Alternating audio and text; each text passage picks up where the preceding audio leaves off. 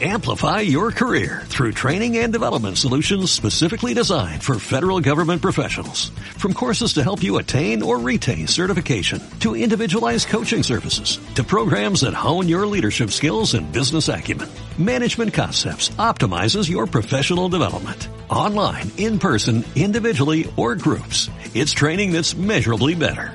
Learn more at managementconcepts.com. That's managementconcepts.com. En Visión Global, la tertulia de los negocios.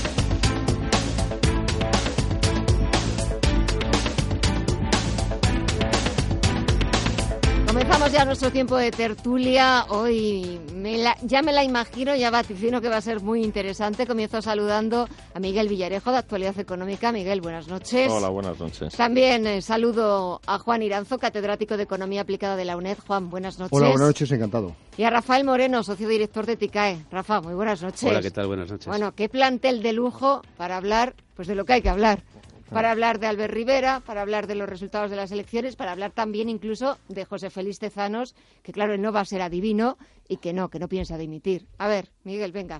Bueno, pues por empezar por el final, esto Tezanos le he oído esto decir lo, lo que ha dicho que él no es un adivino. Esto es verdad que Tezanos en las elecciones del 28 de abril, en las andaluzas, mm, desastroso. En las del 28 de abril, increíble. O sea, el que más se acercó al resultado final. Y en estas últimas, mm, nuevamente vuelve a su línea, desastroso.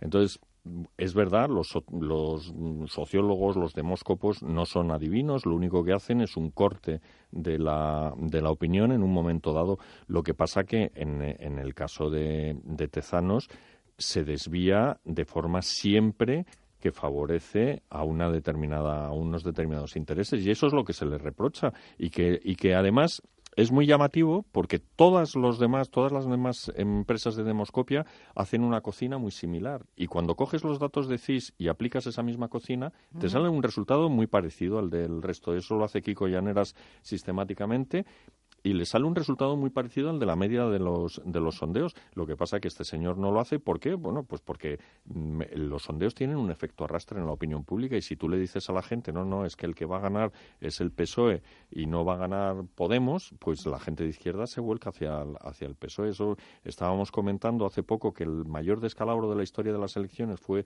el de la UCD en el año 81, no, en el 82, cuando ganó Felipe González con, en octubre 82, con 202 escaños. Bueno, pues en, en aquel momento lo, que, lo que sucedió fue que los sondeos daban por delante Alianza Popular del, de la UCD y entonces el voto útil se fue para Alianza Popular y machacó a, a, la, a la UCD. Bueno, pues esto es un poco lo que pretende hacer Tezanos cada vez que saca estos CIS tan disparatados. Juan. Yo tengo una enorme preocupación eh, pensando en la economía española. Hoy se puede eh, pensar no ha ocurrido nada en la bolsa. No ha ocurrido nada en la bolsa porque ya todos habíamos anticipado el resultado, salvo el señor Tezanos. El resto lo habíamos anticipado. De tal manera que por eso la bolsa hoy está plana. Pero hay que recordar que lleva un retraso del 20-25% respecto a la mayor parte de las bolsas europeas y ya no digamos eh, la de Norteamérica. Y que no ha cogido el último Riley. ¿Por qué? porque la incertidumbre política en España está costando ya entre dos, cuatro décimas de crecimiento. Y eso es auténticamente muy grave. ¿Por qué? Porque España tenía que haber llevado a cabo una serie de reformas para mejorar nuestra competitividad, profundizar, por ejemplo, en la reforma laboral. Y se ha hecho todo lo contrario. Las únicas medidas que se ha tomado este gobierno han ido en sentido contrario. Sobre todo la subida del salario mínimo interprofesional, lo que ha hecho es incrementar nuestros costes laborales, reducir competitividad y reducir posibilidad de generar empleo. Por tanto, eh, no se está haciendo lo que hay que hacer. Y yo me temo que va a seguir sin hacerse en los próximos eh, meses, en el mejor de los casos, porque en el peor puede haber un gobierno absolutamente populista que haga justo todo lo contrario. Porque yo no quiero un gobierno per se, yo quiero un buen gobierno. Y en este sentido, yo no quiero un gobierno eh, que suba los impuestos y no quiero un gobierno que dispare el gasto, como está haciendo. Y en este sentido, ese pupurrí de partidos encabezados, porque ya ayer se ofreció, no hablo de su resultado, hablo de todos los demás, el señor Iglesias, bueno, pues eh, un, gobierno en el que participe este señor es muy peligroso para España. Por lo tanto, yo lo veo con enorme preocupación. Y luego, lo del CIS no es un asunto baladí, es un asunto enormemente grave.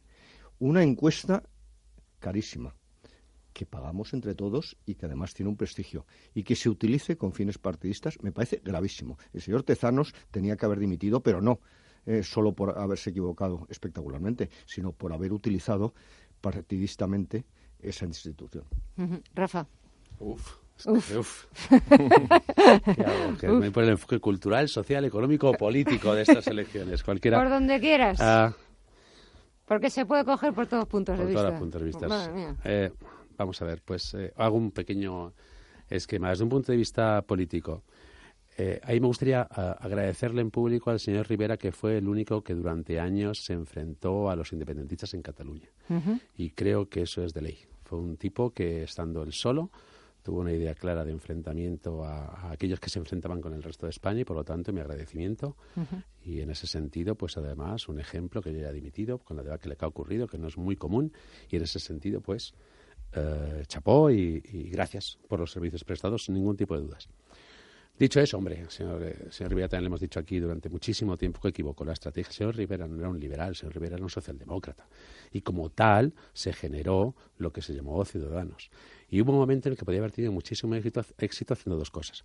Primero, incluso gobernando con el Partido Socialista. Muchos incluso se lo hubiéramos agradecido, porque hubiera frenado el Partido Socialista en algunas cosas. Y viendo el panorama como está hoy en día, parece mentira que ahora estemos de menos un gobierno socialista con ciudadanos. Parece mentira. Pero a la luz de los hechos de hoy, podríamos echarle de menos. Y se equivocó ahí. Pero se equivocó conceptual e ideológicamente antes y es intentando ocupar un espacio a la derecha cuando él no lo era, y intentando ocupar un espacio en la parte del liberalismo cuando era socialista demócrata, con unos valores sociales socialistas muy claros. Por lo tanto, se equivoca absolutamente en la estrategia. Él yo creo que se elevó, creo que pensó en un momento determinado que le podía ganar el espacio al Partido Popular mm. y se mintió a sí mismo y mintió también a los electores, que con el paso del tiempo pues la pagado. Por lo tanto, dicho lo primero y agradeciéndole los servicios prestados, creo que se equivocó en la estrategia y normalmente en la vida que se equivoca en este tipo de cosas, así que la paga. Desde un punto de vista eh, cultural, a mí sí me gustaría eh, hacer una lectura cultural eh, de, las elecciones de ayer. Porque luego entraremos en pactos y posibilidades. Pero desde el punto de vista cultural, para mí es positivo. El positivo es la aparición de Vox. porque es muy positiva la fuerza de Vox.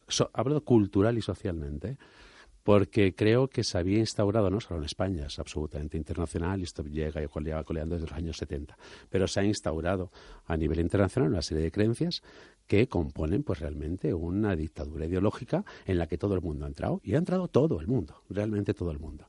Y lo que no es posible es que alguien, porque esté en contra de una ideología de género, le llame machista o maltratador. Lo que no es posible es que uno que no está a favor de lo que impugna el cambio climático a partir de las políticas de Naciones Unidas y otros, le llamen que quiere ir en contra del medio ambiente que va a quemar un árbol o que va a matar una vaca. Lo que no puede ser es porque alguien piense que para un niño es mejor tener un padre y una madre, le llamen homófobo. Esos ataques absolutos de odio que hay contra los que pensamos de estas formas, pues están prohibidos por el miedo de la gente. Por lo tanto, culturalmente, yo sí estoy satisfecho de que haya una fuerza importante que por lo menos abra el diálogo a ciertos aspectos y que no eh, siga ocultando dentro de lo políticamente correcto aquello que no se puede decir tranquilamente. Por lo tanto, culturalmente creo que es un buen resultado el de ayer. Eh, políticamente, Rivera, pues lo que comentamos, y bueno, pues ahora hablaremos de otros muchos asuntos. A ver, lo que sucede es que, Juan, eh, es que eh, realmente lo que ha habido hasta ahora es una serie de políticos que no han hecho lo que tienen que hacer. Y sobre todo, Vox y Ciudadanos, y ahora el propio hundimiento de Ciudadanos probablemente es consecuencia del señor Rajoy. El señor Rajoy ha dejado bastantes espacios libres eh, que han intentado ser ocupados. El primero, el del liberalismo. Muchos pensamos eh, que el Partido Popular iba a llevar a cabo uh, y aplicar un auténtico modelo liberal siguiendo la tradición que aplicó eh, Aznar de privatizaciones, de liberalizaciones e incluso de eh, eh, anulación de una serie de leyes como la de memoria histórica, etcétera, que eran de libro. Por tanto, el señor Rajoy no hizo eso y le han ocupado los espacios. Uno, precisamente, el liberal, no siendo liberal el señor eh, Rivera, pero lo hizo por ese motivo, y en segundo lugar, porque encontró un espacio, y en segundo lugar, precisamente, el de ir en contra de lo políticamente correcto o el autoritarismo, la dictadura de la opinión pública en muchas ocasiones. Y en este sentido, sí, yo entiendo que mucha gente se ha sentido representado en Vox porque los que decimos en lo que creemos, lo argumentamos, aunque vaya en contra de eh, los discursos oficiales, pues eh, han encontrado una voz importante. Y en este sentido estoy completamente de acuerdo que es una revolución cultural porque dicen lo que pensamos muchísima gente. Completamente de acuerdo. Miguel.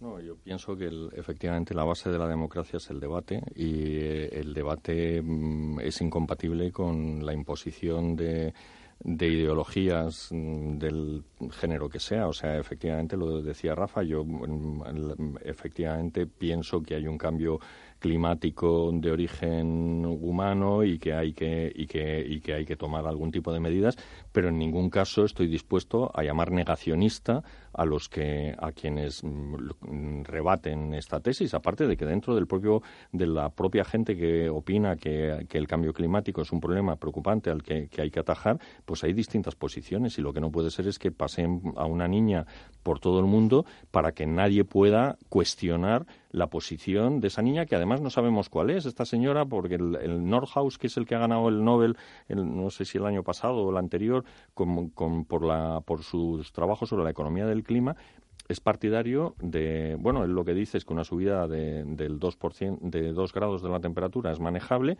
y él cree que para, para alcanzar ese punto pues habría que imponer una, un impuesto al carbono, etcétera, etcétera. Pero hay distintas posiciones y de eso es de lo que hay que debatir. Lo que no hay es que decir, perseguir a la gente y dice, pues es que yo no estoy convencido de eso. Bueno, pues déjele hablar. Y lo mismo con el tema de la, de la ideología de género y por no hablar de todas estas mm, cosas que se trae este Sánchez de enterrar y desenterrar a, Franco y todas estas cosas. Bueno, pues pues todo esto efectivamente ha dado alas. Y es un acto de cinismo que salgan estos tíos, y me refiero a Ábalos, y que culpe al PP y a la derecha del surgimiento de, de Vox, porque esto ha sido un invento del, propio Sánchez. Y Sánchez lo ha alentado desde la Moncloa, y si Vox tiene hoy casi, vamos, tiene 52 escaños, es en gran medida porque él ha estado esto tonteando con, con la memoria histórica. Dicho esto, esto, lo, que decía Juan, es verdad que a mí Rajoy no, mm, siempre he dicho que me, me, cae muy bien, me, parece un gran político,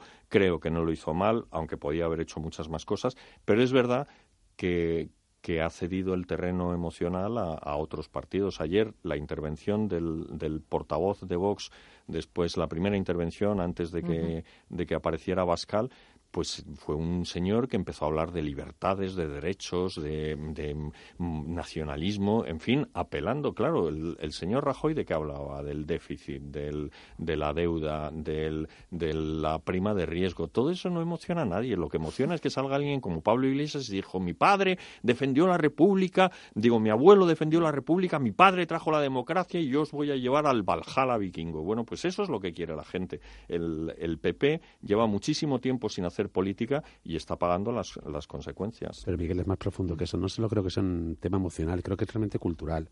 O sea, creo que es más, más allá de elevar las emociones. Eso es fácil, eso no es difícil pero es que Rajoy no solo es que no emocionara, sino que había negado realmente Primero, primero, primero a los a los liberales, que dijo que se vayan fuera, como lo dijo. que es un partido de y segundo, y segundo, no hizo la pelea de las ideas. Oiga usted, Exacto. yo por no aceptar o por considerar que es mejor un padre y una madre para un hijo, no soy homófobo. Yo por considerar que hay una inmigración ordenada, no soy racista. Yo por creer que hay un lobby montado alrededor del cambio climático, no quiero quemar árboles. Entonces, esta pelea, esta lucha, no es algo emocional es algo que va mucho más de profundidad y es un tema mucho más cultural de una cultura ganada por una parte en los últimos 30 años. Entonces, no creo, y además hay mucha, y a mí me revienta especialmente que, he escuchado todo el día hoy el tema de, las vísferas, del populismo, es que yo creo que no va por ahí. Es creo que, que, que muchísimos votantes de Vox no ha sido por un tema emocional, ha sido por un tema puramente racional de decir, estos son los únicos que abren un debate que hasta ahora no se había abierto. Por lo tanto, hay una... Eh, eh, eh, hay un aprovechamiento del intelecto y hay un uso de la razón para votar a Vox. No es por las emociones. Y esto es muy importante, porque estamos viendo que hoy en día hay mucha gente, y he estado escuchando muchos programas, que habría que tener cuidado, hablando del tema de Vox, cuando tenemos el gobierno a cinco terroristas de Buldo, a 35 comunistas bolivarianos de Podemos, que ya están hablando de Bolivia, cuando tenemos a ocho hijos de Sabina Arana, que ese sí era un machista y un xenóforo, y cuando tenemos a 13, dos o siete catalanistas independentistas. Y frente a esto el problema es Vox. es que es de broma. Es que es absolutamente de broma. Por lo tanto, creo que es un tema de más profundidad, de mayor calado. Y ese mayor calado son los 52 escaños que tenemos de Vox. Es un tema más cultural, un tema más de ideas. Y eso es importante. Si hace... Por cierto, perdona un momento, Juan, es que estoy leyendo que Juan Carlos Girauta también sigue los pasos de Rivera, también deja la política porque ha dicho que a él no le interesa la política. Él lo tiene más fácil, además, porque no ha sacado no había sacado escaño, también es verdad. La política la ha dejado a él. a ver, Juan. No, no, lo que quiero decir es que hace tres días hemos celebrado, y lo hemos celebrado muy pocas personas, la caída del comunismo. es. Eh, eh, la caída del muro de Berlín. No ha habido manifestaciones, no hemos llevado lazos, no hemos llevado bufandas. Si hubiese sido la caída del capitalismo, pues evidentemente hubiera desfile. habido un desfile. Pues eh, es un tema de ideas, es un tema mucho más profundo, por eso. Mucho más ¿qué ocurre? Que el marxismo ha cambiado de discurso pero, eh, pero lógicamente lo que quiere seguir imponiendo es el autoritarismo y la falta y, drenando o cercenando la libertad. Y eso es lo que significan medidas autoritarias contra el cambio climático, medidas autoritarias contra el que defiende un discurso eh, liberal o libre, etcétera. Y en este sentido, claro que estamos en un asunto mucho más profundo. Ese populismo de izquierdas porque bueno, estamos hablando de eh, marxistas leninistas. bueno, resulta que no son de extrema izquierda lo que hacen es luchar e ir en contra de la libertad. Porque no olvidemos que el comunismo es el régimen sociopolítico que más miseria ha generado a lo largo de la historia, y lo sigue generando en los tres únicos países donde existe ese régimen, que más ha cercenado la libertad, que más víctimas ha provocado y que más ha sido defendido por los intelectuales. Y eso, curiosamente, que, que yo no lo entiendo, sigue sucediendo en la actualidad, porque hay que recordar que el propio eh, Mario Vargas Llosa fue comunista. Y precisamente cuando abandonó el comunismo es cuando se encontró casi en la calle, en la miseria, porque había encontrado un estado de confort. De tal manera que eso resurge. Y precisamente yo jamás pude pensar que eh, en, el año 2019 se pudieran reivindicar principios marxistas. Yo también pensé que eso se había acabado y, quería sacar a colación de lo que ha dicho Juan la intervención ayer de Pablo Iglesias, que había eh, han perdido un, escaños, no sé si eran seis u ocho o siete, mira. Esto por ahí andaba. la media, 6, 8. Ah, más, o menos. más o menos. Escaño arriba, escaño abajo. Puntillosa también, que puntillosa. Y era, y era, curiosamente la, la, la intervención eh, echando la culpa al empedrado, diciendo, hemos luchado en unas condiciones difíciles. No, no, no, no habéis luchado en unas condiciones difíciles, habéis perdido porque habéis perdido. Pero ya se ha escuchado a la vicepresidenta Carmen Calvo que el Partido Socialista no había convocado las elecciones. No, claro, bueno, esto es, esto es como... hay un chiste de Mafalda que, que porque esto es muy de los comunistas, que yo creo que un personaje está Miguelito sentado en una acera y entonces dice a que el coche, el próximo coche que pasa es rojo. Y entonces pasa un coche y dice, ¿cómo puede equivocarse tanto un coche? Porque esto, estos son los marxistas. O sea, ellos no se equivocan, se equivocan la realidad. Y lo mismo le pasó efectivamente a, a Vargas Llosa cuando dejó el, cuando, vamos, se negó a, respaldar a Castro por el caso de Berto Padilla, esto se vio aislado totalmente por la inteligencia y, por no hablar del pobre Camus, el, el, vacío que le hicieron la, la clic comunista en el París de, la posguerra. Pues estamos viendo el ejemplo ahora mismo. La OEA, la Organización de Estados Americanos, eh, comenta, dice eh, eh, que en Bolivia ha habido un pucherazo y que ha habido... bien en ese momento, eh, Evo Morales se ve acorralado porque la cosa parece que va en serio y que hay pruebas al respecto y dimite en medio de y Podemos estar diciendo que hay un golpe de Estado y que no había pasado nada, que Evo Morales es la figura nueva y buena de este... O sea, está pasando hoy, está pasando hoy, no es una cosa, tenemos que, que, hablar bolcheviques y Está ocurriendo hoy. es que los comunistas no creen en la democracia.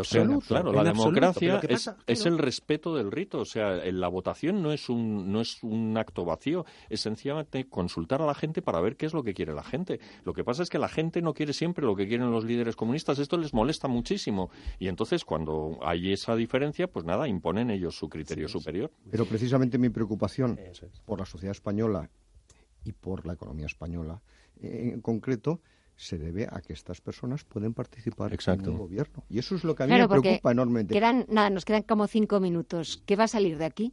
Claro, ahora mismo. Porque es que como empieces a sumar, yo no sé si me gusta esa suma. Ahora mismo hay lo que lo que plantea el punto de partida del gobierno es un acuerdo que partiría con con Unidas Podemos, Más País y el PNV y que les daría 168 escaños. Y a partir de ahí tienen que construir. Entonces hay una opción que es la que ha planteado Ábalos esta mañana, que a mí me parece poco realista, y es que Ciudadanos se sume a esa mayoría y vote a favor. Yo creo que eso no tiene viabilidad.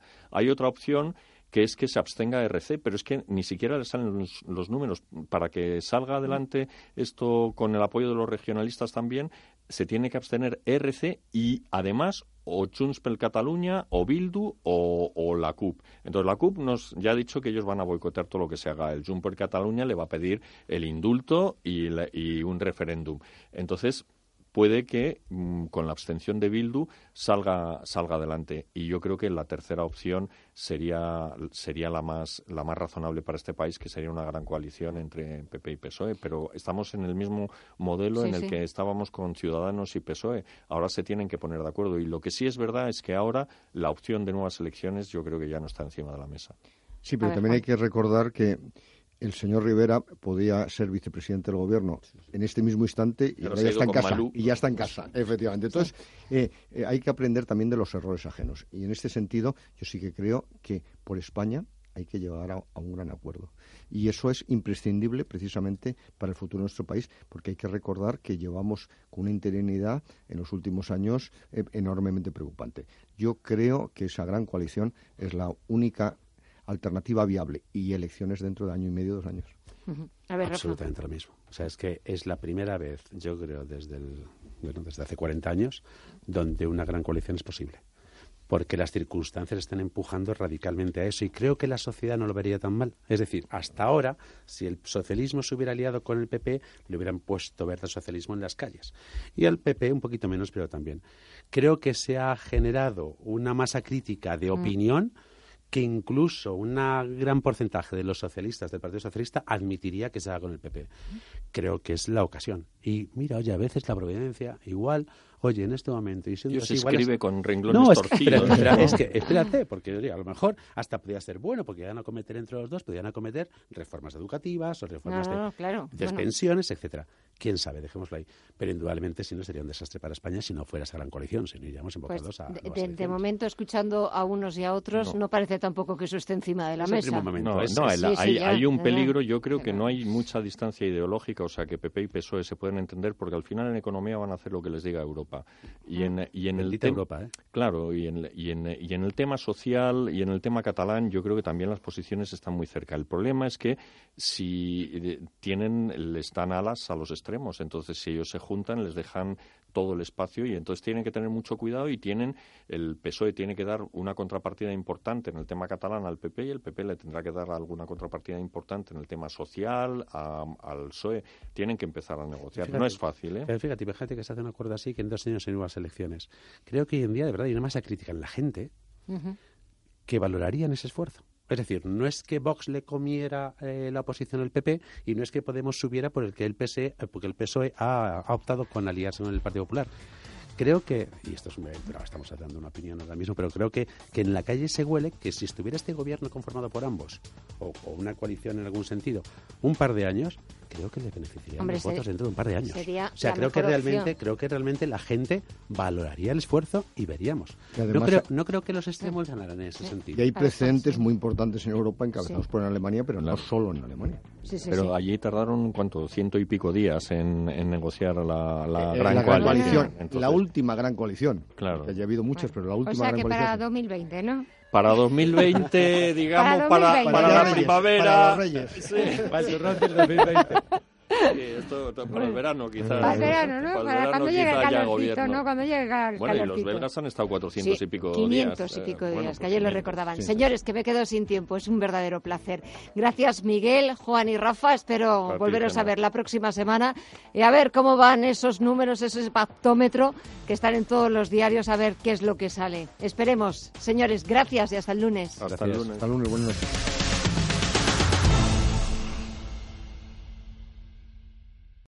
Amplify your career through training and development solutions specifically designed for federal government professionals. From courses to help you attain or retain certification, to individualized coaching services, to programs that hone your leadership skills and business acumen, Management Concepts optimizes your professional development. Online, in person, individually, or groups. It's training that's measurably better.